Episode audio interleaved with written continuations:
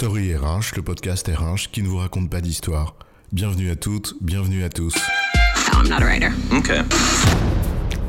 Dans cet épisode, nous allons parler du hackathon comme levier d'innovation ou de tout son contraire.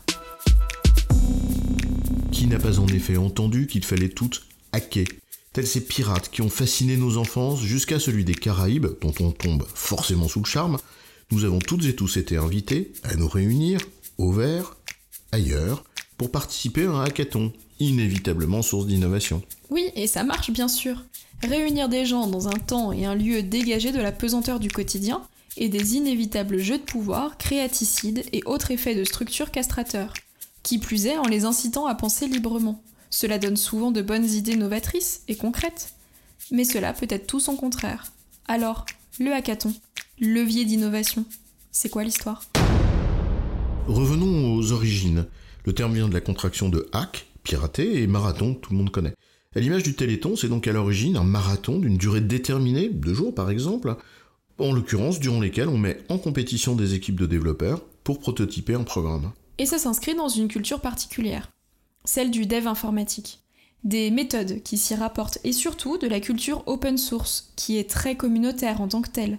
Bref, une émulation collective, communautaire, libre, nourrie par l'aspect ludique de l'événement et productrice de résultats, aussi parce qu'il y a une sorte de mise sous pression avec un concours où la vitesse des équipes joue inévitablement un rôle.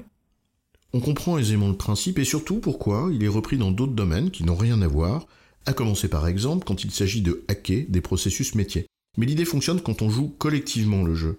Il y a là d'ailleurs une autre dimension à comprendre, c'est celle de la figure du pirate, et l'imaginaire surtout dont elle est porteuse. Les pirates, c'est quand même à l'origine des bandits de grand chemin qui s'assoient sur les lois. Mais c'est devenu une figure positive dans nos représentations contemporaines. Une image de liberté qui s'affranchit de principes et normes ressentis dans notre société comme trop oppressants. Oui, et parfois même d'ailleurs vécu comme absurde dans l'entreprise avec les injonctions contradictoires que les modèles organisationnels tayloriens savent si bien produire, surtout quand on les pousse à l'extrême. Alors intuitivement, c'est sympa d'être pirate, pour déciloter ces organisations trop rigides. D'autant plus que le pirate renvoie à l'image d'une communauté moins régie par des normes ou, des règles venant du haut que par un code d'honneur, donc des valeurs, émues par une aventure. Bref, ce qui semblerait manquer à certaines entreprises en quête de valeur et de sens.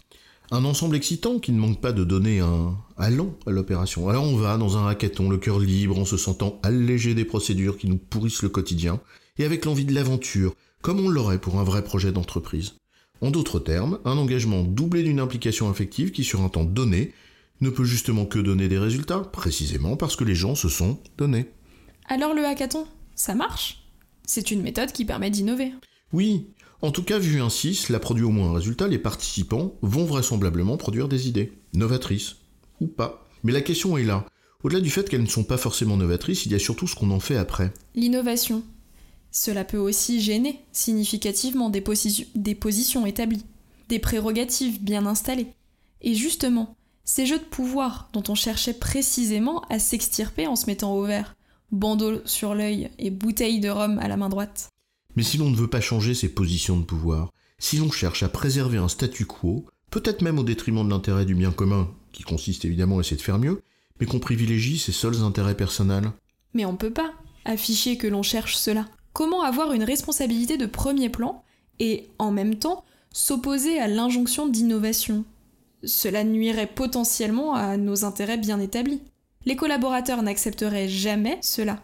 Et ce serait contre-productif, surtout en termes de carrière personnelle. Bah faisons justement un hackathon. Je parle pas de là de réunir les gens le week-end, de les faire bosser gratos à coup de pizza et de bière, mais au fond, en jouant sur la fibre affective et cette impression de liberté retrouvée, face à une organisation aux rigidités de plus en plus rejetée par les gens, eh bien on se donne là l'image du novateur dans la parfaite ligne du parti.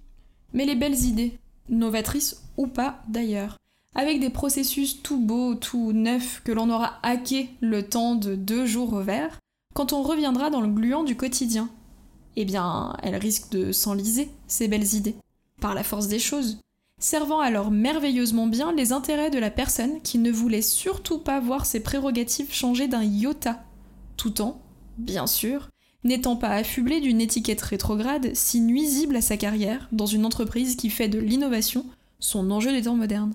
La triste défaite du quotidien d'Henri Michaud revient. Ou cette intendance qui ne suit pas, comme l'affirmerait un président, face à des corps intermédiaires résistants ou des intérêts corporatistes. Alors parfois, à l'instar de la personne qui demanderait aux gens leur avis, surtout pour mieux ne pas en tenir compte, le hackathon peut aussi servir très habilement les intérêts de celui ou de celle qui ne veut surtout pas que ça change. En résumé, le hackathon consiste à réunir des personnes sur une courte période, en suscitant leur engagement et en comptant sur leur intelligence collective pour produire des idées nouvelles et utiles. Mais pour certaines personnes, cela peut aussi être une manière détournée de faire en sorte que rien ne change pour préserver leurs propres intérêts, tout en affichant bien sûr une image d'innovation. Car les belles et bonnes idées peuvent aussi s'enliser dans la structure normée quand on reviendra dans le quotidien. Une chose, donc, et son contraire.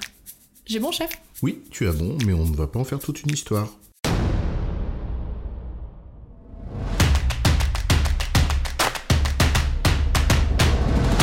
Story le podcast RH qui ne vous raconte pas d'histoire. Retrouvez tous les épisodes sur storyrh.fr.